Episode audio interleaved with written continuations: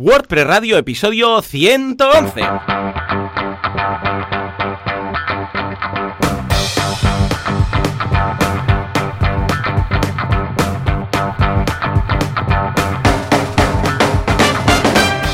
A todo el mundo y bienvenidos un día más, una jornada más, un miércoles, que esto no es un martes grabando para miércoles, sino un miércoles genuino como el que más, a WordPress Radio, el programa, el podcast en el que hablamos de esta fantástica herramienta extraordinaria de código abierta llamado uh, WordPress, uh, con lo que nos ganamos la vida y hacemos páginas web. Imagínate tú cuántas cosas que puede hacer esto de WordPress. Si es que Matt ya dice que esto será el sistema operativo de Internet. Bueno, aquí se tomó algo ese día. En todo caso, aquí estamos, Joan Artés, Joan Boluda, Joan Artés, uh, cofundador de artesans.eu y Joan Boluda, servidor de ustedes, fundador de boluda.com. Joan, muy buenos días. Muy buenos días, ¿qué tal? O muy buenas tardes. ¿Qué tal? ¿Cómo vamos? A tope. ¿Tú qué? ¿Qué? ¿Ya has actualizado todo? ¿Ya está, ya está todo actualizado? ¿Todo el día? ¿Qué tal? Casi todo, casi todo, bueno. porque sí. Los e-commerce preferimos esperar un poquitín porque sí, sí, sí, o sea, y luego también tenemos sitios con WPML, que uh -huh. los de WPML han dicho que no actualicemos aún si tenemos eh,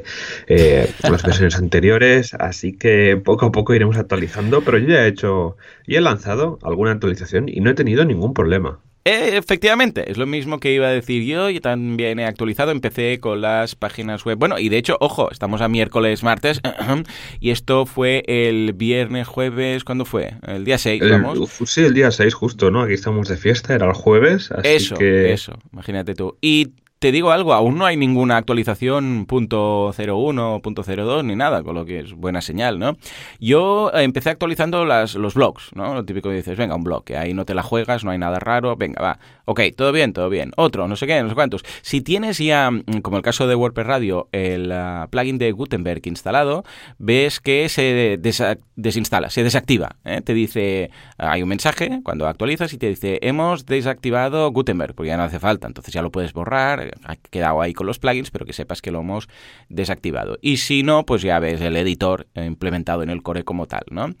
Uh, y de momento uh, he detectado algunos pequeños bugs, ¿eh? Eso sí. Vale. Por ejemplo, um, ahora lo que he hecho con Gutenberg es que, a ver, Gutenberg a mí una de las cosas que no me acaba de gustar es que todas las metaboxes que antes estaban definidas dentro de como recuadros, ¿eh? cada, cada plugin que añadía una metabox, pues era como un recuadro delimitado, definido y separado del resto.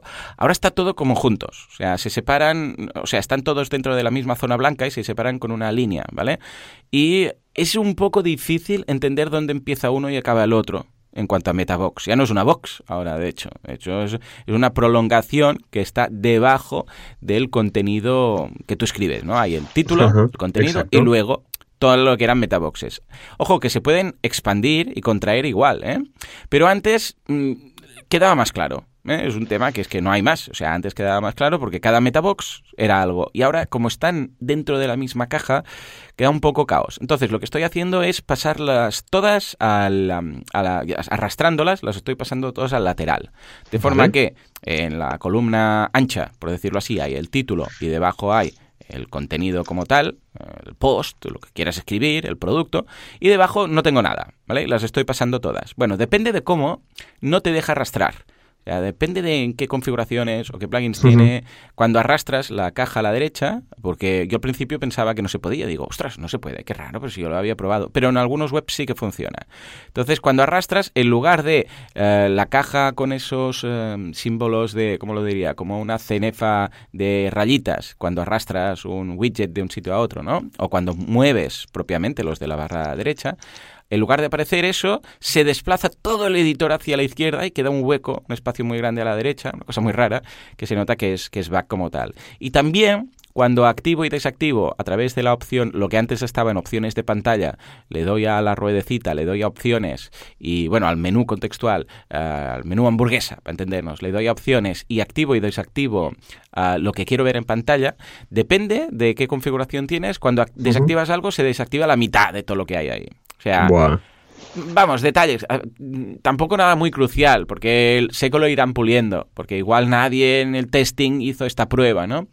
Pero aparte de esto, que es, mm, hombre, con lo que podía haber sido, ¿eh? Eh, que es bastante, exacto. Eh, como lo diríamos, asequible. Bueno, es un bug que dices, bueno, no va a pasar nada. Tengo la caja debajo en lugar de la derecha, no va a pasar mucho. Aparte de esto, todo muy bien. Luego ya me vine arriba, Empecé con e-commerce, empecé con membership sites, poco a poco, ¿eh? con su staging, evidentemente, y actualmente pues tengo prácticamente todo migrado ya, ¿eh? todo actualizado a WordPress 5.0, ningún problema por ningún lado. Evidentemente nos tenemos que adaptar al, nuevo editor. Mi mujer que vive en, su mundo normal de persona humana, ah, el otro día dice, ay, ¿qué ha pasado aquí? Y digo, bueno, esto es Gutenberg. Y me dice, ¿qué quieres decir? Y digo, ay, qué feliz que eres viviendo en, un mundo normal, ¿no? Y dice, ostras, qué, qué raro, ¿no? Y estuvo ahí escribiendo sus tutoriales de costura y estas cosas. Y dice, ah, vale, estos son como unos bloques y no sé qué. Y mm, visto desde su punto de vista, dijo que, hombre, tardó bastante más en hacerlo, porque estaba acostumbrada al otro editor, pero que bueno, que pues vale, si esto era lo que había, pues que lo haría así. Pero dice, es muy raro, ¿no? Porque haces intro, entonces te crea otro párrafo que es un bloque, no sé qué, y al principio, bueno, es este, vamos, este salir de la zona de confort, pero una vez lo haces, pues ya está, todo muy correcto y todo muy bien. O sea que en ese sentido, bien, ¿eh? por la actualización, que de momento no ha petado nada en ninguna web. Eh, por tu parte, ¿qué? ¿Qué tal? Bien, a ver, eh, yo he actualizado algún, un par de sitios míos. Mi, blog personal siempre lo tengo bastante actualizado, incluso alguna vez juego con alguna beta. Y en principio ningún problema. Tengo Yoast, que sería Inelio Content, que son como los dos plugins más gigantes que tengo. Y en principio ningún problema. O sea, no me ha dado ningún error, ni me ha saltado ningún update raro. Luego también un... Sí, sí, he tenido suerte. Venga, va. Luego... he tenido suerte. Bien, bien. Bueno, un fuerte aplauso en todo caso para los implementadores, desarrolladores eh, que se han jugado la vida a actualizar a 5.0, a pesar de eh, que en Internet ves por todos lados, no actualices aún, no actualices aún, ¿no? Pero muy bien. Y después también un aplauso, venga, va, a todos los desarrolladores que han hecho posible esta actualización, ¿eh? toda la gente que está ahí trabajando en el core que ha sido menos, bueno, problemática de lo que pensábase que iba a ser esto el efecto 2000, ¿eh? Sí, ha habido un poco de drama por Twitter y, tal, y, pero yo ya te digo que los sites que he actualizado no he tenido ningún problema. Yo tampoco. He estado hablando bastante con, Javier Casares, que, que tiene un control también un montón de, sitios. Y que perfecto, o sea, vamos, que a él no ha tenido ningún problema, incluso, hay algún tuit de, él diciendo que todo estupendamente. Ah, Así que, y aparte, ¿no? Que el, update se lanzó el día 6, que era, que era fiesta, era el día de la Constitución Española. Y el viernes, eh, bueno, yo estaba, vi que en la, en la página de es.wordpress.org no estaba listo el paquete, Así que me tocó hacerlo y estuve a montar el paquete al zip, ¿no? De que te puedes bajar de WordPress.org. Es un poco liada porque tienes que montar eh, en un repositorio de subversión, tienes que crear la rama para las traducciones. Bueno, es un follón, cosas antiguas aún que, tenemos por ahí. Así que eh, lo monté y, tuve el dilema, ¿no? Eh, ¿publico el paquete hoy viernes o me espero al lunes? Dijo, ah, da igual. Es WordPress 5, he visto que la gente le va, así que hice el paquete y lo publiqué el viernes sin problema. Ah, muy bien, estupendo, entonces genial. Muy bien, muy bien. Yo, ah, por mi parte, en uh, Demos WP, hemos, que hemos añadido varias cosas, pero también una interesante es que hemos añadido un selector de versión de WordPress. ¿eh? Ah, mira. Ahora, cuando instalas un nuevo site, puedes elegir entre WordPress 498, que era el último antes del 5, y el 5. A, ver, luego también pensamos, hombre, podríamos añadir otras versiones, pero no sé si tiene mucha utilidad instalar un WordPress, yo sé, 4.5, no sé hasta qué punto.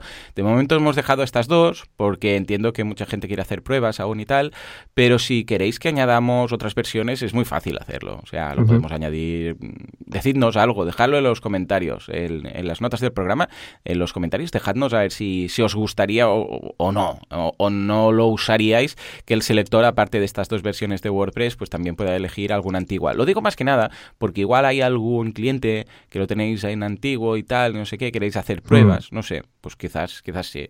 También hemos hecho más cosas, ¿eh? hemos hecho el rediseño de la home, hemos eh, hecho una migración a un server más potente, porque claro, estamos, o sea, está creciendo una barbaridad eh, de WP, es una pasada la de sites que hay, Ah, muchas gracias a todos los que están contribuyendo detectando pequeños bugs. ¿eh? Que uh, uno, por ejemplo, detectó cuando pauso un, un, site y luego lo clono, el que está clonado no se puede despausar. Y ahora ya lo hemos arreglado. ¿no? Este, estos edge cases Que hasta que no hay mucha gente probando la versión beta, como es en estos momentos, pues claro, no, no se detectan, ¿no? O sea que muchas gracias a todos. ¿Qué más? en boluda.com tenemos un curso de fiscalidad para autónomos, cómo hacerse autónomo sin morir en el intento, pero todo online. ¿eh? O sea, cómo hacerte eh, yo sé, pues de alta, hacer las presentaciones, todo, todo, todo desde casa, sin tener que hacer colas ni nada. ¿eh? Imagínate tú, te vas a poder dar de alta y pagar impuestos todo desde casa. Mm, está guay. Por otro lado, en viademia.com un curso muy chulo, muy chulo, me gusta mucho, que es el de cómo montar un pequeño set o plató en casa que este está muy bien, ¿eh? porque de hecho empezamos así el show, ahora ya tenemos un plato más grande y tal, pero en muchas ocasiones, otras dices que no tengo, ¿no?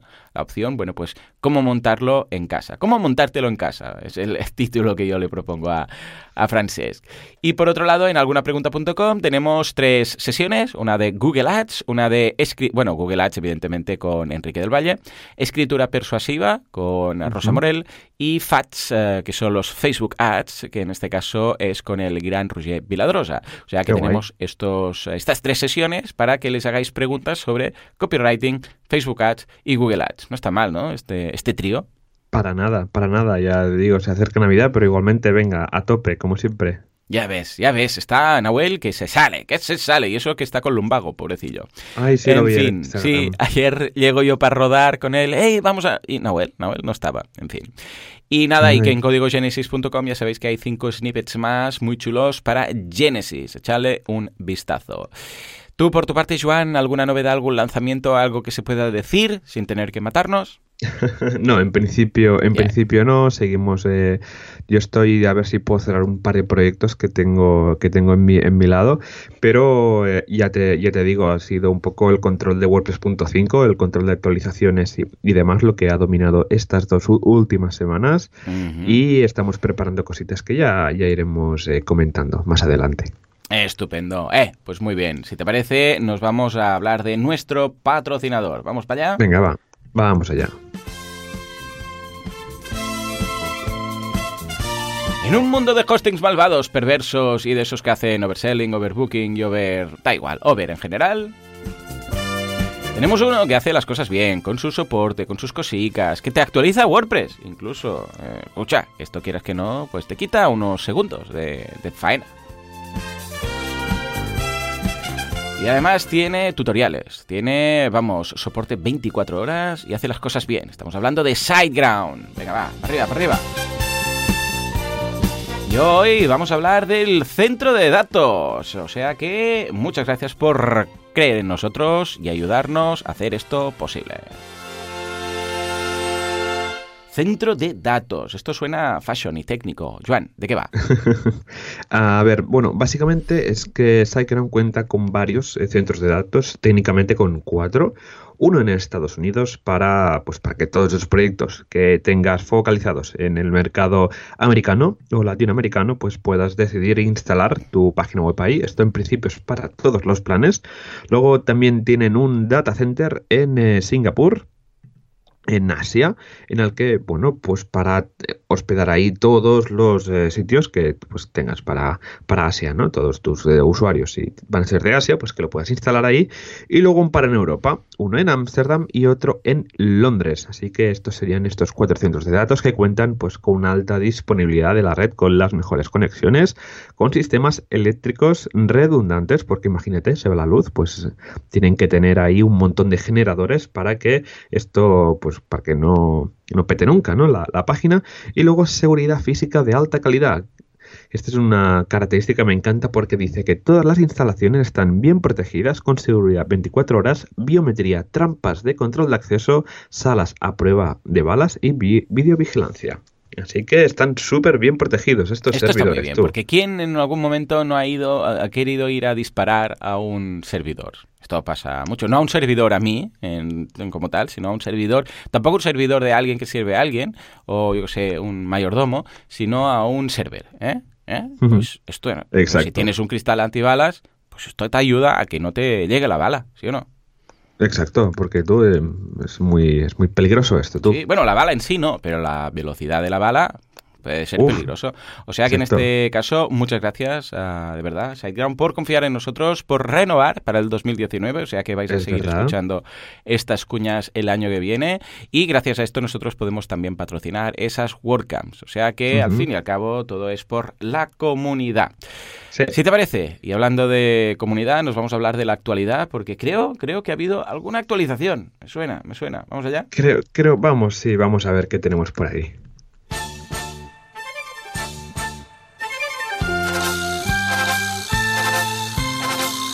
Actualidad WordPress, prestualidad o qué pasa con Gutenberg, que ya lo tenemos aquí.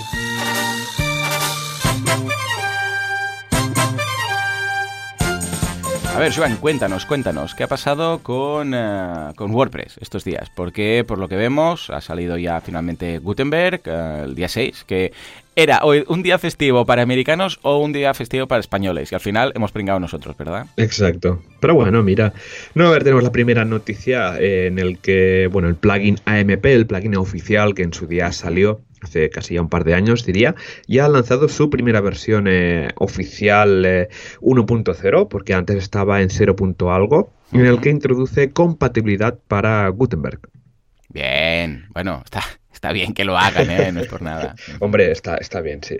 Eh, también añaden pues diversas validaciones, añaden una interfaz más bonita para los usuarios porque recordemos que el tema de AMP a veces es un poco triquiñuela, es un poco mm. complicado porque es una fiesta, nunca sabes un contenido AMP cómo te va a validar, recordemos que AMP eh, no permite insertar JavaScript en los contenidos, en el HTML que se va a servir, así que esto va a ir genial pues para que evitar tener problemas problemas de AMP, porque si no vamos a perder tráfico móvil o vamos a vamos a eh, tristemente pues a no aparecer en esos resultados destacados que Google pues ofrece cuando hay búsquedas, ¿no?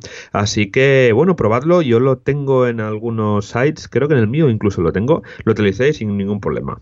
No mm. pude trastearlo más, pero la verdad es que tiene muy buena pinta y que va a ayudar muchísimo a la gente que, que usa AMP pues para obtener ese tráfico mobile y, no estar pendiente de Webmaster Tools cuando te mandes ese mail de oye que hemos encontrado errores de AMP y validarlos era un poco coñazo.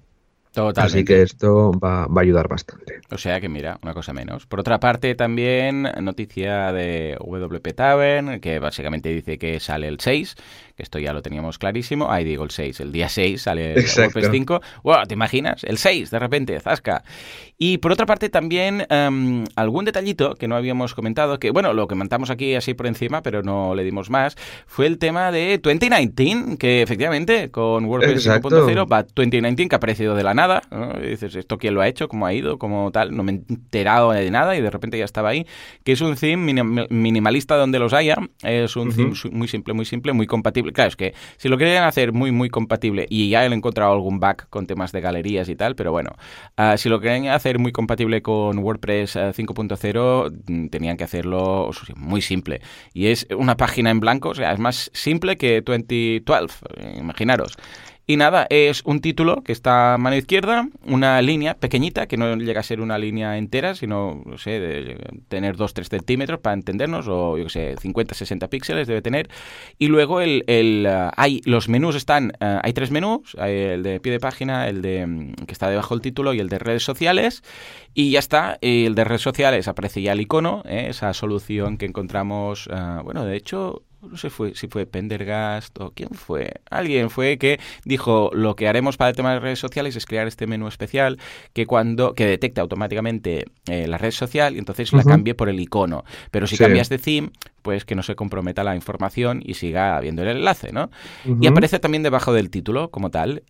y los widgets están todos debajo, en lugar de estar en la izquierda o en la derecha, que es lo habitual en una sidebar, están todos, bueno, mm, a ver, a mí como tal creo que se han pasado de, de lista. No me acaba de gustar, ¿vale? Está bien, he estado barajándolo y tal. Igual para alguien que quiere. Es que parece. ¿Sabes qué parece? Una. una un, un, theme que no ha cargado. Para entendernos, ¿vale? ¿Sabes cuando dice, no, no, ha cargado nada, no ha cargado las imágenes, no? Porque, bueno, sí está ahí, está bien, es sencillito, pero no me veo usándolo ni por ejemplo, o sea, ni, ni por ejemplo me refiero ni para instalar plugins en tutoriales. Yo siempre estoy buscando un theme que cuando hago los tutoriales de cómo funciona esto o lo otro, uh, pueda ser un theme de base, ¿no? Muy limpio y tal, pero es que este tampoco es que me guste mucho. El 2012 yeah, bueno, para mí sigue siendo bastante ganado. Sí, el 2012 siempre nunca falla. Pues mira, Joan, eh, justo Matt, se, sabes que Matt siempre se pone estos temas que se hace él con colorines y tal, de, pues justamente cuando salió WordPress 5, incluso antes, hmm. se puso 2019. Ahora si entras en ma.tt, que es el, su, eh, su blog donde vamos, donde cuelga todos sus contenidos y tal, pues tiene 2019. Y yo también, como cada versión de WordPress mayor que sale, siempre me pongo el último tema por defecto. ¿Y qué? Para. Bien, ¿no? Bien normalito, es muy minimalista, mm. eh, se enfoca a nivel de contenido, está bien está bien. Hay una cosa, bueno, lo veo, es diferente porque al final son titulares, imágenes y contenido, no me acaba de hacer el, el, peso, no sé. Lo dejaré un tiempo y si encuentro algo, algo diferente, pues ya, porque tengo una tarea pendiente, es que pones, es ponerme con mi blog, pero ya sabes que esto del tiempo, entre tú y yo, ya es imposible casi. Ya ves, ya ves, es una locura. Pero bueno, ahí está, ¿eh? Las noticias, échale un vistazo. No sé, ¿queda alguna cosilla más? Creo que está todo, todo dicho, ¿no? Sí, bueno, quería añadir una cosa importante mm. que han comentado en el, en el, blog de la, de la comunidad del Make WordPress Core, mm. que, en el que Helen Housandi eh, hizo un post interesante en el que se titula sobre WordPress y Git. Mm. En el que se está empezando a pensar. No, en... no, no, ¿en serio?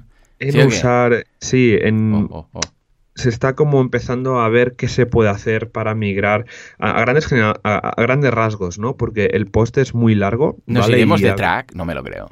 No me lo sí, creo. a ver, a ver. Y la idea es de irse, ¿no? De un poco de, de subversión y pasarse a Git pero ya te digo que es un proceso complicado. Es una movida porque... potente. Esto no es como pasar del IRC a, a Slack, ¿eh? Esto es no, no, no, potente. Estas son palabras mayores, así que os dejamos el enlace del post si os lo queréis leer. Es un tema muy complejo porque mm. están todos los repositorios, están todos claro. los despliegues de WordPress.org, está aunque bueno yo creo que poco a poco se va se va a ir haciendo una migración ahora mm. mismo pues se pueden eh, si no recuerdo mal se pueden subir issues se pueden subir problemas y mm. reportar problemas incluso enviar patches a través de GitHub pero ya te digo, ojalá. Pero sería para pasar a Git o pasar a GitHub? O sea, a Git como tal, como el lugar sí, de track, o, o, directamente ya a GitHub. GitHub, Yo creo ¿no? que sí, exacto, pasarlo a GitHub porque al final eh, GitHub pues para proyectos públicos es totalmente gratuito y funciona claro. súper bien. Sí. Todo el tema del sistema de tracking, el sistema de pull request va genial.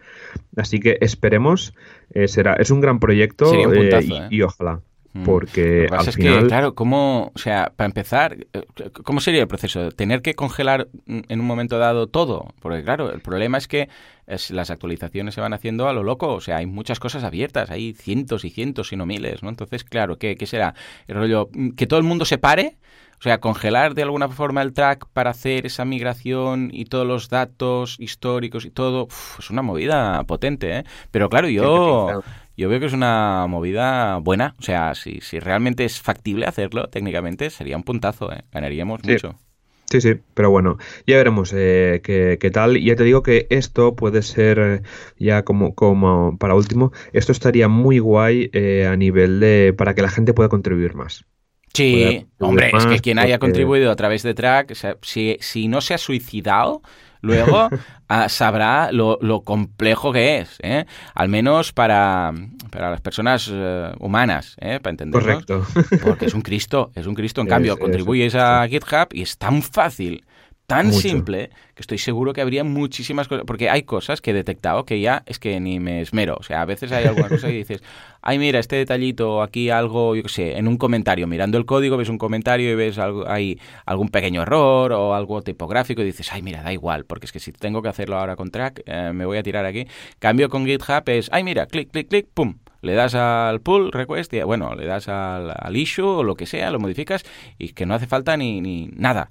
Cambio en track es más, más complejo, ¿eh? con todo el tema de los archivos y los... todas las sí. En, Ay, fin. en fin.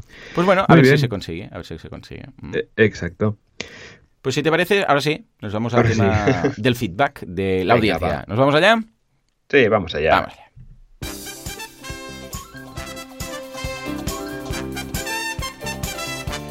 La audiencia habla. Ahora lo titulo así, ¿qué pasa?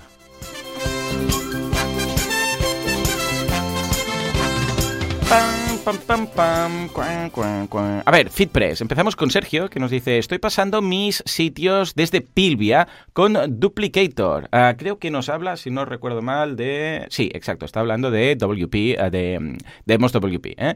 Dice: Estoy pasando mis sitios desde Pilvia con Duplicator. Y cuando quiero instalar el zip en Demos, detecta que ya hay una instalación, efectivamente. Ante la duda, borro todo lo antiguo vía FTP, pero claro, me tarda una barbaridad en borrar todos los ficheros. Estaría bien que a la hora de crear el sitio ofreciera la opción de no instalar WordPress, como Pilvia. Por lo demás, nuevamente, gracias. Pues es interesante. Lo que pasa es que, claro, al ser eh, WordPress céntrico, eh, de WP, no tendría mucho sentido esto. Quizás sí que un botón de limpiar todo, no sé, lo voy a hablar con Aníbal y veremos qué podríamos incorporar. Muchos habéis hecho esto con Duplicator, con uh, Migrate, WP, All Import, All Export, todo esto, y lo hemos ido preparando para que funcione con todos estos plugins. Pero ya os digo que va a haber un botoncito, vamos a añadir un botoncito, estamos trabajando en ello, para que puedas importar tu site con un solo botón. Vas a darle el botón de importar, entonces te pedirá las credenciales de dónde está el site ahora, tú le pondrás pues el FTP y tal, y automáticamente de servidor a servidor lo traerá todo hacia Demos WP, con lo que os ahorraréis tener que hacer el paquete, bajarlo para arriba, para abajo y tal. Y creo que esto puede ser muy, muy chulo. ¿eh? ¿Cómo, lo ves, Joan? ¿Tú qué harías eh, en estos casos? ¿Pondríamos la opción de crear el, el hosting sin, sin el WordPress? A ver, sí, porque me ha pasado a veces que, tal como comenta Sergio, ¿no? De, de pasarlo un duplicator, porque normalmente a ver, tenemos muchos casos de uso, ¿vale? Yo, por ejemplo, uso mucho Puppy Live hmm. porque eh, son, es un minuto crear un site, levantarlo porque quiero probar que el último WooCommerce que salte en no sé qué, ¿vale? Pero a veces que necesito lanzar un sitio en staging y el, sitio ya lo tengo hecho, en, otro, en, local a lo mejor, ¿no? Así que yo creo que estaría bien, ¿vale? Si podéis hacer lo que hacía antes Pilvia, ¿no? De poder subir un zip y que se pueda exportar o alguna mandanga de esta parecida. Algo haremos, va, lo voy a hablar con, Aníbal. Bueno, Aníbal de hecho escucha este podcast. Aníbal, eh, toma nota y a ver qué podemos hacer para este tipo de cosas, ¿eh? porque la idea es hacer una herramienta que tenga el máximo de opciones y muy flexible. Pues venga, nos vamos con Luis, ¿qué nos dice Joan? Luis nos dice, hola Joanes, pues hablando de demos WP, estoy con Israel. No creo que hagan falta los blueprints. De hecho, yo ya estoy usando uno de los cinco sitios como blueprint montando y configurando con actualizaciones automáticas en todo vía MU Plugin. Qué pro, sí señor. Luego lo clono vía Duplicator o con la propia opción de clonar si quiero seguir trabajando en Demos WP. Habrá que ver las opciones que añade la cuenta Premium. Mil gracias por este servicio, Joan. Hombre, claro que sí. Sí, sí, tenemos muchas ideas muy chulas em, y estamos ahora, como hemos tenido que escalar el servidor, pues claro, porque es que ha gustado tanto el servicio que todo el mundo se está apuntando, ¿no? Y entonces estamos pensando, pero de hecho lo podrías preguntar, lo podríamos preguntar aquí. Eh, señores, ¿qué, precio y qué extras eh, estaríais dispuestos a, o mejor dicho, sí, el precio también lo pregunto, ¿no? Y luego, ¿qué extras, por qué extras estaríais dispuestos a pagar algo bueno, aunque sea, o sea, 5, 10, 15 euros al mes, ¿no? Ah, ¿Qué debería tener ah, esta herramienta para decir, hey, pues venga, lo, lo pago, ¿eh? ¿Qué, extras? ¿Qué cosas premium? ¿eh? Yo estoy, ahora lo estamos barajando precisamente estos días con Aníbal, ¿no? Estamos diciendo, a ver, todo lo que hay ahora Ah, gratuito seguirá siendo gratuito. ¿eh? O sea, todo lo que estáis usando ahora, no haremos como Pilvia que ahora de pago. No, todo lo que estáis usando ya, esto seguirá siendo así. Lo único que estamos barajando ideas de decir, a ver, ¿qué, se podría hacer? O sea que ahí queda ese punto. A ver, ya nos diréis qué tal. A ver, nos vamos ahora a hablar con Israel, de hecho, que dice, hablando de Demos WP, mira, veo que gusta, ¿eh? Gracias, gracias, gracias por crear esto. Yo fui usuario de Pilvia casi desde el principio y tenía un disgusto enorme. Hasta me estaba planteando pagar los 7 dólares mensuales que piden a partir de enero, excedente del consumidor. dice, creo que no hace falta crear los prints, los, los blueprints estos, puesto que al existir la clonación no veo mucha diferencia. Lo que sí que he observado es que al crear una copia de un sitio que está en pausa, ah, exacto, este es el Israel, eh, gracias Israel por detectar este bug, ya lo hemos arreglado, eh, que hace la copia en sí y luego no hay forma de quitarla. Lo probé poniendo en eh, pausa la copia y volviéndola a activar, pero no, da fallo. Ahora ya está arreglado, o sea que muchas gracias. Y estaría genial poder tener más de cinco sitios, pero vamos, que está muy bien, muchas gracias. Y como terapia dice, recomiendo a vuestros oyentes que os pongan a velocidad 0.5. El otro día os puse ese un minuto y me estuve echando unas buenas risas. Vaya tajada que parecía que teníais. Gracias por todo, chao. Hombre, claro que sí, Israel, cuenta con ello. Y mm, vamos a añadir cosas. ¿eh? Lo que pasa es que os, pregunto, de verdad, ¿eh? lo digo sinceramente, mm, ¿creéis que alguna opción de pago que fuera extra, ya os digo, todo lo que tenéis seguiría siendo gratis, pero yo qué sé, sitios ilimitados, por ejemplo, temas de migración y exportación automática, vuestro hosting, no sé, ideas, de verdad. Decidnos todo, dejadlo en los comentarios porque estaremos encantados de ver qué, podemos añadir como, como gratuito, como premium y todas estas cosas. Exacto. Pues venga, va, nos vamos ahora con el siguiente. ¿Qué nos dice Jaime? Jaime, Jaime contestaba una, pregunta que tuvimos en el capítulo de Underscores, en el que comentaba de, bueno, que contesta eh, si, era, si es compatible Elementor con Underscores. Y Jaime dice, hola Jaime, eh, esto en el propio Elementor tiene ya una plantilla que se llama Hello Theme. Es básica, mm. básica, pues esto le permitirá pues integrar el elemento a underscore. Muchas gracias por responder directamente tú ya a las preguntas que, tienen la audiencia. Ya ves tú, así de ah, gusto. muy bien. Venga, nos vamos ahora con Jorge, que nos dice, con solo ir el servicio de Demos WP, ya me he apuntado y creado un site de prueba para probarlo, valga la redundancia. Por cierto, estoy a favor que hagáis algunas plantillas web predefinidas para diferentes tipos de site, como membership, e-commerce y como base, y a partir de ahí empezar a trabajar. Es verdad que se pueden crear y luego clonar por nuestra parte, pero tener una base ya hecha para comenzar con la experiencia de Joan es todo un lujo, con plugins ya instalados y otros eliminados, con una optimización brutal de los contenidos de WordPress ya predefinidos. Sería una pasada. Con respecto a la aplicación, una pregunta tonta. ¿Cómo podría acceder al FTP de una web en pruebas para modificar o añadir un ejemplo de redirecciones 301, por ejemplo? Mil gracias, seguid así, brutal el trabajo que hacéis, seguimos. Hombre, por supuesto que puedes. Eh, en cualquier site que creas tienes una pestañita de información, el site info, que le llamamos, haces clic ahí y ahí tienes el acceso al FTP y a la base de datos. O sea, tienes todos los accesos en ese sentido. Mira qué bien tú. Ningún problema. Venga, va, ¿qué dice Borja? Ahora sí, Borja nos dice, hola maestros, estoy empezando a obsesionarme con la velocidad de carga de mi web. He optimizado imágenes, reducido el número de plugins, etcétera, pero quiero más. He leído en algún tutorial que suele ser aconsejable mantener saneada la base de datos y recomendaban el siguiente plugin, WP Optimize. ¿Me podéis dar feedback sobre él? Tengo un e-commerce y me da pánico instalar algo que pueda romper la web. En cuanto oigo algo de bases de datos, limpieza y demás me dan escalofríos Abrazo fuerte, muchas gracias y felices fiestas. Borja from Paraíso Natural, Asturias. Estupendo. Venga, va, Joan. ¿Cómo, cómo lo enfocarías? A ver, yo estoy igual que Borja. A mí me daría un montón de miedo actualizar, eh, bueno, pasar ahí la escoba por un base de datos, ¿vale? Eh, WP Optimize está bien. Eh, luego hay otro que es el Database Sweeper o, algo así. Lo dejaremos en, las notas del, programa.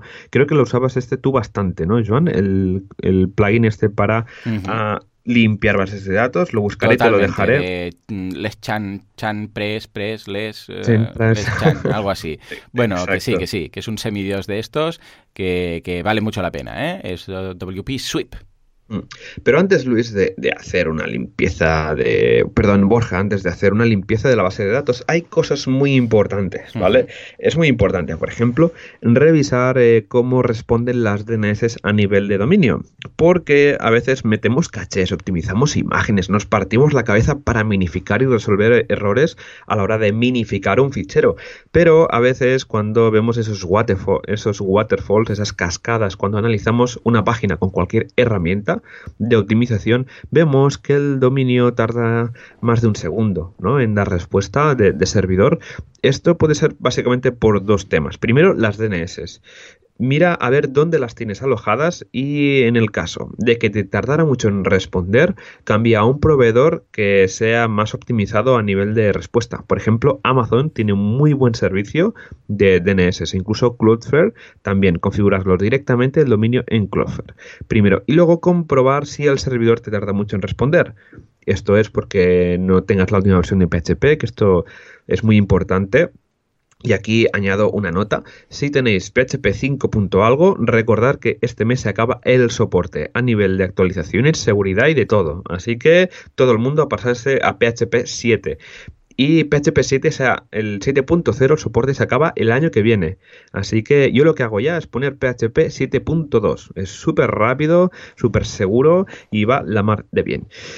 Y lo del plugin de ya para terminar, Borja, para contestar a tu pregunta, em, yo lo que te diría que el tema de la base de datos lo puedes pasar, ¿vale? Haz un staging, tienes una cosa que se llama muy interesante, Demos WP, que va súper bien para hacer este tipo de cosas, pero ya te digo, eh, monta una máquina parecida, en el mismo staging del alojamiento si te lo permite, y pasa ese el DB Optimize que te puede servir pues para un poco eh, liberar eh, la base de datos que normalmente en los WooCommerce la base de datos se llena bastante de cosillas que se pueden ir borrando. Ahora nos vamos a Luis. ¿eh? Venga, va, los dos últimos. El primero dice, hola Joan y Joan, estoy empezando a desarrollar una web para una agencia inmobiliaria especializada en cliente extranjero, lo que exige que esté en seis idiomas. ¡Madre mía de Dios! ¡Uh! ¡Seis idiomas, por favor! Estaba buscando algún tema no muy pesado que se viera bien con Multilingual Press. Bueno, Multilingual Press, vale, vale, ya, esto ya es lo positivo en este caso. Uno de los requerimientos es que la web tiene que poder generar varios feeds XML personalizados para diferentes agregadores de propiedades en venta tipo idealista, cada uno con su eh, parametrización. En el principal de ellos, todos los campos son únicos, excepto la descripción y la URL, que se definen en tantos idiomas como hay a la web. Al ser Multilingual Press basado en multisite, entiendo que lo que hace es duplicar registros y enlazarlos. ¿Puede esto darme problemas al generar este feed? Supongo que habréis trabajado alguna vez con una inmobiliaria. En tal caso, ¿qué tema recomendaríais para este sector específico? Muchas gracias, Luis.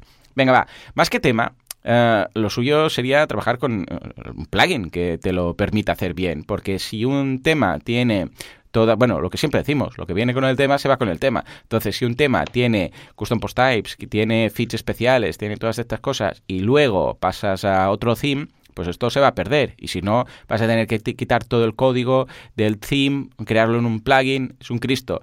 Hay uno que se llama Press Listings, ah, que es de Genesis, ah, que es de la gente de StudioPress, que además tiene su plugin, que es el que le dota de la funcionalidad. Entonces yo iría por ahí. ¿eh? Ah, entonces, que el plugin, evidentemente, a ver, también es cierto que, a ver, es que aquí siempre llegamos con lo mismo. La funcionalidad la debe traer el plugin y luego el theme lo debe hacer bonito. Esto es, la misión de cada uno. Plugin, funcionalidad. Theme lo hace bonito. Entonces, ¿qué puede pasar si tú usas un plugin que el theme no reconoce y que no está preparado, entre comillas, para él? Que no se va a ver tan bonito. Pero ojo, va a funcionar. Tú estás hablando aquí de XML, de feeds, de historias. Esto es lo que importe, sobre todo si estamos hablando de un feed, ¿vale? Porque el feed como tal no se ve. El feed es un, es un archivo XML, para entendernos, o depende del tipo de feed, ¿no? Es un Atom, RSS, lo que sea. Y tiene ahí unos datos parametrizados. Esto es lo que tiene que funcionar. En este caso, pues con en Listings, por ejemplo, y además WordPress ya tiene un sistema de feeds automático, de custom post types, de, de etiquetas, de taxonomías, de todo, con lo que mm, WordPress precisamente de feeds te los, te los monta todos. O sea, raro que, a no ser que lo quites por código, precisamente, eh, raro que haya una mm, categoría, una etiqueta, una taxonomía, un custom post type, un archivo de autor, una, una página, una template page, al fin y al cabo, una, un template file, de hecho, que no tenga su propio feed. ¿eh? Con lo que yo por mi parte, trabajaría con Press uh, Listings y Listings Press, que es el, está en el repositorio, es gratuito, es de, de, la gente de Studio Press. Y además tienen ese theme que lo pone bonito. ¿eh? Yo iría por ahí. ¿Cómo lo ves, Juan? Yo lo veo genial. Lo, pásame los links luego y los añadiremos en las notas del programa. Así también yo me animaré a probarlos, aunque ya sabes que yo soy más de hacerlo a medida, de hacerlo de coger a hacer un, plugin con lo custom post types, definirlo bien y luego pues eh, pues por ejemplo montar un underscore o, en tu caso si quieres un tema liviano y te quieres liar a programación te recomiendo Storefront que va genial para empezar proyectos porque tiene algo de maquetación, tiene temas de WooCommerce también, integrados. Y para el tema del XML, lo que dice Joan, WordPress tiene ya un sistema muy potente de generación de, de XML y que se puede personalizar. ¿Vale? Sí, señor. Así que yo te recomendaría y tal, y que muy bien eh, usar Multilingual Press porque te va, te va a evitar grandes eh, dolores de cabeza con si lo estuvieras haciendo con WPML. Y recordad, eh, recuerda Luis que para Multilingual Press recomiendo pasar a la versión 3 directamente. ¿vale? Es un poco cara la licencia, pero al final se la tienes que cargar al cliente. Pero es muy importante que ya todos los sites que, que hagáis lo hagáis directamente con Multilingual Press 3 porque es el que va a tener soporte para Gutenberg de verdad, el que va a tener integraciones muy interesantes con WooCommerce y está hecho de cero, de hace nada. Multilingual Press 2 tiene mucho tiempo ya y bueno, la gente que está detrás de Multilingual Press son alemanes y han dicho, ¿para qué mejorar Multilingual Press 2 si lo podemos hacer de nuevo? Y de ahí salió Multilingual Press 3. Sí, señor, ese es el espíritu. Muy bien. Pues venga, va, nos vamos al último de los feedbacks antes de entrar en el mundo del caché. Eh, es de Diego. ¿Qué nos dice? Dice, hola chicos, hace un par de semanas un cliente me pidió hacer una web con un formulario de contacto visual. Hmm. Le pedí más información y me dijo que quería algo similar a los que podéis ver en los formularios de Facebook, donde salen imágenes para elegir qué opción quieres. Yo había pensado probar a hacerlo con Contactform 7, pero mucho me temo que no será posible. ¿Sabíais de algún plugin, extensión de plugin u otra manera de hacerlo sin morir en el intento? Mil gracias. Mm, muy bien. Yo personalmente, si tuviera que hacerlo, lo haría con código. O sea, a través de cualquier formulario. O sea, tú, a, ver, la visualidad. Eso de visual, visual, se refiere realmente a CSS. ¿eh? O sea, tú puedes pillar una lista ¿eh? Tú puedes hacer un con Contact Form 7, con, yo sé, con el que quieras, con Gravity Forms, con Ninja Forms, lo que quieras, ¿no? Un formulario y ¿qué te hace? Te hace una lista normal, ¿no? Eh, de, sé, vamos a poner de radio buttons o de checkboxes o de lo que quieras, ¿no? Y, y, esto es lo que te muestra por defecto. Pero también todo esto va con un código, con, con sus clases. Entonces tú ahora con CSS puedes decirle, a ver, yo esta clase, en lugar que sea un checkbox habitual, pues quiero que quites el checkbox y que pongas esta imagen, la puedes poner de background por ejemplo, en ese item. Y luego los quiero en inline, ¿eh? los elementos en lugar uno debajo de otro los quiero inline y que aparezcan las imágenes. Y cuando hagan clic en la imagen sería lo equivalente a, que hicieran clic en, el checkbox o en el radio button, ¿no? Entonces también puedes trabajar, decir, con CSS todo esto, ¿eh? Ah, si está seleccionado que quede la imagen en color y las otras queden en blanco y negro, por ejemplo, algo así. O sea, todo a través de código. Yo personalmente lo haría así. ¿Por qué? Porque un plugin que te permita todo esto va a ser una burrada de plugin, ¿vale? Entonces, tú puedes trabajar con el favorito que tengas, con toda la potencia de Gravity Port, por ejemplo, y luego a través de CSS tuneas todo, porque al fin y al cabo, lo que hay debajo no deja de ser un radio button igual, ¿eh? Lo que pasa es que en lugar de una redondita que tú haces clic y se deseleccionan las otras, la escondes, la redondita, colocas una imagen, por ejemplo, yo sé, en lugar de tres opciones, tres imágenes en blanco y negro, y que cuando selecciones una, clac, te detecte el eh, que está seleccionado y esa la pinte de color. Y ese sería como el formulario, el que has elegido. Si selecciona la otra, ¡pup! Se, se quita el color de la otra, o un que dice color, dice un recuadro, o un borde, yo sé, lo que quieras, ¿no? Yo lo haría así. Eh, Joan, ¿cómo, ¿cómo lo ves? Yo, a ver, si buscas algo muy visual, lo que te, lo que te puedo recomendar hmm. es usar Typeform que no sé si lo conoces, Joan. Sí, está genial. Sí, sí, claro, esto ya no es dentro de WordPress. ¿eh? no, no, exacto, exacto. Es un servicio de formularios como el de Google Forms, pero bonito, ¿no? Muy bonito, está súper chulo. La verdad, muchos clientes ya les estamos ofreciendo la opción de integrarlo con WordPress, al final que es un, un iframe. Pero es que va súper bien, eh, está súper bien pensado para dispositivos móviles porque las cajas son grandes y tal. No recuerdo si permite poner imágenes, ¿vale? Yo creo que sí. Sí, pero en todo caso, mm. sí, ¿no? Vale, perfecto. Pues yo creo que con esto te vas a ahorrar un montón de, de faena porque a mí el tema de los formularios es un tema que siempre lo he tenido cruzado por el hecho de maquetarlos, por el hecho de meterlos bonitos ya, porque los labels, los inputs, que si ahora maquetar un select, que no es compatible, normalmente las maquetaciones de los selects, de, o sea, de los desplegables, normalmente no es compatible con todos los navegadores. Y siempre cuando te mandan el diseño, te lo mandan ahí con su fondo gris, su cajita desplegable, multiopciones, bueno, una locura. Entonces yo creo que puedes probar, Diego, de enseñarle a tu cliente, enseñarle Typeform y vas a tener mucho trabajo ya hecho. Y aparte que tienes un dashboard impresionante con todos los datos que los clientes pues te van dejando por ahí.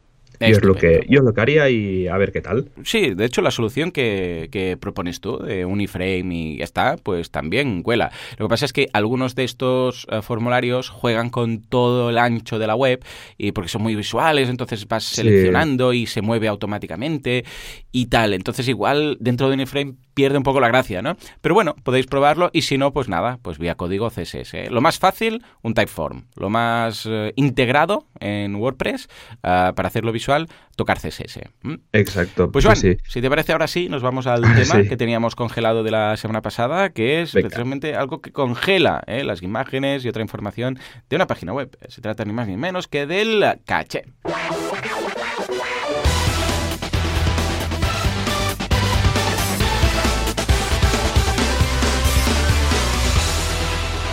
Venga, va, cuéntanos. Eh, tips del caché, eh, ¿qué hay de verdad en ello y cuándo vale la pena aplicarlo? Bueno, a ver, eh, básicamente antes sí que un poco, he hecho un poco de spoilers, ¿no? En la, en la pregunta que hablaban de optimizar un e-commerce y tal.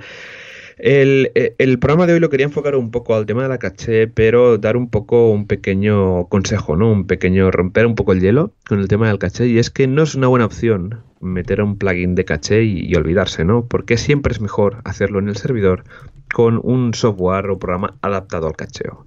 ¿Esto qué quiere decir? Que eh, está muy bien que cuando vamos a. nos recomiendan WPO y nos dicen, sí, instalar eh, este plugin o instalar el otro plugin para tema de caché pero no es muy eficiente que la caché de, las páginas se eh, gestione a través de un plugin de WordPress, porque se está usando PHP, se está usando WordPress, cuando WordPress debería de encargarse de servir el contenido de servir el contenido, de, todas las funcionalidades que sean a nivel de web. Así que mi recomendación siempre es tirar de, eh, de un software que esté optimizado. ¿Vale? Para tema de cacheo ya directamente a nivel de servidor. ¿Por qué? Porque va a ser más liviano, va a ser mucho más eficiente y tendremos un resultado mucho más bueno. Un caso práctico es el de SiteGround. SiteGround ofrece el plugin de caché de SiteGround, ¿vale? No cachea, el, plugin no cachea las páginas, sino que lo hace el servidor de SiteGround a través de Memcache, que es uno de los servicios o uno de los softwares que tenemos para temas de caché y que está súper bien, ¿vale? Entonces, eh, si estáis en, el hosting que, estéis, preguntar por un sistema de caché, no solo a nivel de caché de estáticos, ¿vale? Que directamente pues lo que se hacen es meter como unas etiquetas en los ficheros eh, físicos, imágenes, JavaScript, CSS, ¿vale? Recordando al usuario que ese fichero pues se lo baje dentro de unos meses o dentro de un año. Esto es la caché estática. Para el tema de cacheo ya profundo, el bueno, como el que tienes, hay que preguntar por Memcache, preguntar por Redis, a ver si también, si queréis también tener una super eh, velocidad, podéis probar Varnish, por ejemplo. ¿Vale? Que es un proxy caché que permite eh, lo que sería pues eh, servir una caché, pero muy rápida, muy rápida. ¿Vale? Y este sería mi primer tip, ¿no? De que si queréis una caché buena, buena, buena, no uséis plugins de caché, porque al final con alto tráfico se hace la pizza un lío, te rompen el sitio, deja de funcionar o te llena el disco de HTML cacheado, ¿vale? Tenemos plugins como WTX Total Caché, que es una, es una de las opciones, pero es un plugin gigante de configurar. No sé si lo usas tú mucho este, Joan. Sí, pero vamos, eh, no, no lo he usado como instalarlo, sino que lo hemos heredado ya de un cliente y sí, sí, tiene, vamos, eh, su manual de instrucciones entero, una Biblia, un catálogo IKEA, vamos. Totalmente, es un plugin, está muy bien, ¿vale? Yo lo llevo, lo he usado desde, desde casi que salió, ¿vale? Pero, pero ya te digo que es un plugin que hay que ir con mucho cuidado porque te llena el directorio de WP Content bastante de ficheros. Así que mm. está muy bien, está muy bien cachear y usar un plugin de caché, pero tiene sus inconvenientes. Es que al final eh, estás tirando demasiado de PHP para hacer una cosa que debería hacer el servidor. Luego tenemos el, uno de los orígenes de, los plugins de caché es WP Caché, que es eh, que originalmente fue creado por Gayer que es un, señor que de, las Islas Baleares, es el fundador de Meneame. No sé si te suena el portal. Sí, hombre, ya ves tú. Muy bien, muy bien. Pues Gayer en su día, para su blog, creó un plugin de caché. Es un plugin que es muy pequeñito, que va súper bien. Y en su día, pues como Gayer pues, dejó de, usarlo y este era código libre, pues eh, la gente de Automatic le hizo un fork y creó el, bueno, y lo siguió el mantenimiento con el WP Super Caché. Este va bastante bien, es un plugin sencillo, entre comillas, de configurar porque también tiene, tiene su qué, ¿vale? Este plugin a nivel de configurarlo, pero es un plugin que va bastante bien, la verdad. Yo en sitios, pues en alojamientos que no se puede eh, usar lo que sería el, alojamiento a nivel de servidor, pues es el que instalo, es, eh, es casi instalarlo y activar y decirle pues que sí hmm. quiero la caché activada y ya está, ¿vale? Así que para mí mis dos recomendaciones serían WP Super Caché y W3 Total Caché. Este último si queremos pasarnos toda una tarde configurando el plugin porque tiene una de opciones. Madre mía, madre mía, las opciones que tiene. Es una pasada. Efectivamente, yo, yo, también os recomiendo, uh, a ver, yo os recomiendo no instalar plugins de caché directamente, ya, ya, sabéis que soy anti esto, pero si hay alguno que funciona bastante bien, como ya hemos comentado en el caso de SiteGround, que es hacerlo pues servidor, el plugin de hecho de, de SiteGround, de caché, eh, tiene tres opciones, que es activar, desactivar, o sea, son tres checkboxes para entendernos, tres cosas. Y ya está, no tienes que hacer nada. ¿eh? Y luego también hay el de eh, Rocket, ¿eh? Rocket WP o WP Rocket, eh, algo así. Este es uno premium que funciona muy bien. La verdad es que lo he probado en varios sites que ya no tenían arreglo porque no querían reestructurarlo todo. Típico que heredas un theme forest con no sé qué historias y tal y dices, madre mía de Dios, esto como mucho. Y bien, la verdad es que hace un buen trabajo y se entiende bastante todo lo que es la configuración como tal. Mm. Exacto, sí, sí. Ah, y por cierto, el plugin, no sé si lo has visto pero el plugin de SiteGround Optimizer ha sido actualizado y trae un montón de cosas ya. O sea, traen, por ejemplo, el tema de la minificación, el tema de optimización de imágenes directamente en el servidor. Qué guay. O sea, que le han metido una de opciones que son muy interesantes. He estado haciendo pruebas yo en, en mi blog y bueno, va polado. O sea, es una pasada, he conseguido la, todas las as en, el Page Speed, así que estoy muy contento. Y los que tengáis SiteGround es un plugin que recomiendo un montón de activar la, la caché dinámica. Memcached que va súper bien y súper rápida, ¿no? Lo que decía antes, que es mejor hacer el tema de caché eh, en el mismo servidor porque al final eh, vais a notar que la web va muchísimo mejor, el proceso está más optimizado porque normalmente, pues, a ver, yo sí que no recomiendo no instalar plugin de caché, si nos queda opción es lo que hay, pero yo lo recomiendo es que siempre el tema de caché, que lo haga directamente el servidor, porque vais a notar el cambio, pero vamos, no, no va a haber un antes ni un, ni un después, es que no, no tiene nada que ver. Totalmente, totalmente. O sea que tomad nota de todos los consejos que os da Joan, porque de caché sabe un rato. Y si te parece, ahora sí, nos vamos a la comunidad WordPress, ¿sí o qué? Venga, va, vamos allá. Vamos al ataque.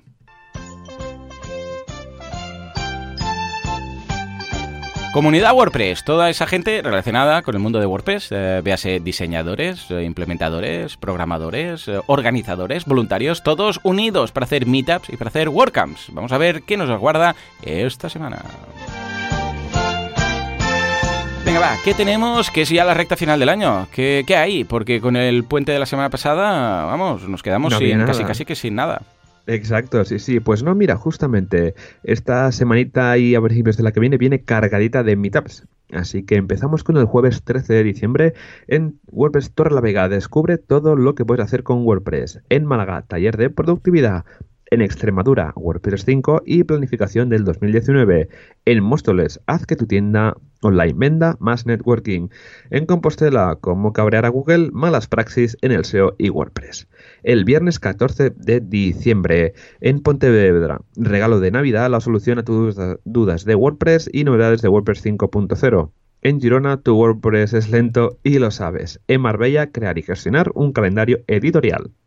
Ya saltamos a la semana que viene. En Sevilla tienen su habitual meetup de comer. El eh, Perú, también existe. Fran Canchela WordPress Sevilla. En Collado de Villalba porque hay que optimizar WordPress y cómo se hace. Y ya por último, el miércoles 19 de diciembre en Divi Irún cómo y por qué crear tu primer tema hijo en Divi, en Valencia, cómo vender WordPress y enamorar a tus clientes, y en Orense, WordPress API, conectado WordPress a otras aplicaciones. Eh, muy bien, claro que sí. Conectar WordPress a otras apps. Esto, esto es la, clave. Hacer aquí un framework brutal.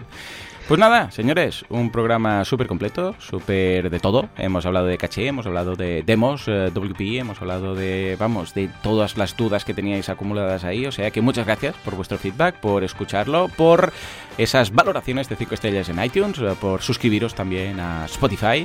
También estamos en iVoox. Estamos en todas partes, ¿no, Joan? ¿Nos falta algo? Yo creo que estamos en todas partes. En todo caso, muchas gracias por todo. Nos escuchamos dentro de una semana, dentro de siete días. Hasta entonces, adiós. adiós.